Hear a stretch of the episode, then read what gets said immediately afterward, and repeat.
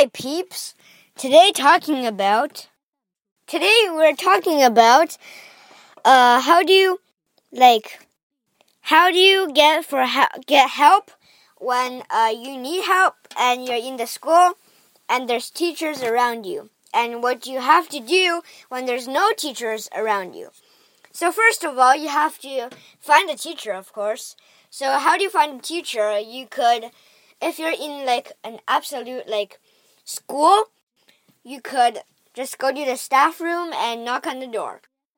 But if there's teacher in the classroom, you could just ask the teacher, uh, of course.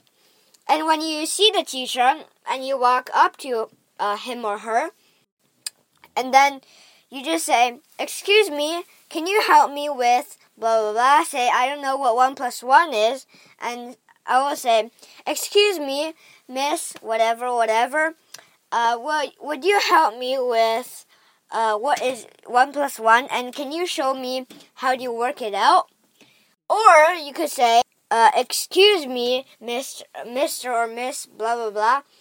And how could I fix or how could I do blah, blah, blah, blah, 1 plus 1. So that's how you find for help. And when there's no teacher, you could, and there's no staff room and you're outside you're trying to find a teacher, your yard is schoolyard is big, and you could try some places where uh, teachers are most most likely to pop out, and then just wait there. Uh, for example, outside the staff room door. No, no, actually, maybe outside the entrance. Just wait, or if you don't want to find a teacher or new, no teachers that you could find are uh, visible, you could just simply ask a student or a bigger student or a student that knows what they're doing and knows what 1 plus 1 is and know why 1 plus 1 is equals 2 equals 2 and how can you figure if you know 1 plus 1 equals 2, how can you figure out 2 plus 2 equals what? 2 plus 3 equals what? Like blah blah. blah. And if you can find a bigger student, a student your age could help you out as well. And on the playground, you could always ask for adults if you're seeing injury or you're being bullied or teased by someone. And then you could just like ask for help. Say, Miss or Miss, uh, or um, so or Madame. Uh, you don't have to say Madame. You can say Miss, Mrs.